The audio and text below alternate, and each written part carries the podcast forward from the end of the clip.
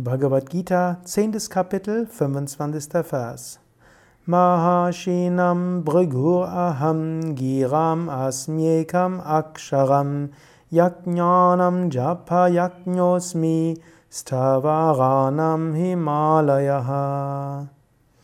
Unter den großen Weisen bin ich Brigu, unter den Worten bin ich die eine Silbe Om, unter den Opfern bin ich das Opfer des lautlosen Wiederholens und unter den unbewegten Dingen bin ich der Himalaya.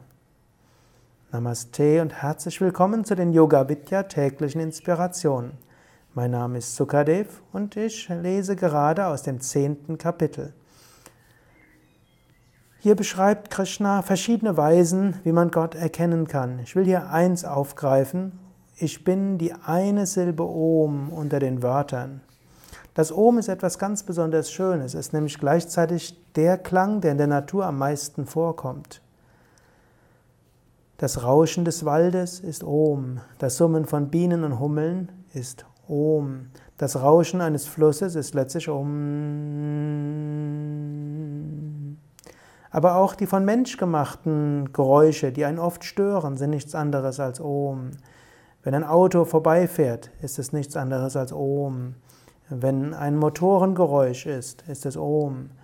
Das Rauschen eines Lüfters ist Om.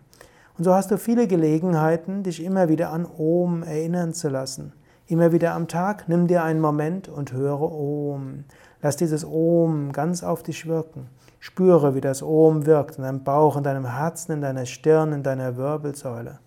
Spüre dieses Om und lass dieses Om dich ganz durchdringen und zu einer neuen tiefen Erfahrung von Wonne und Ausdehnung führen.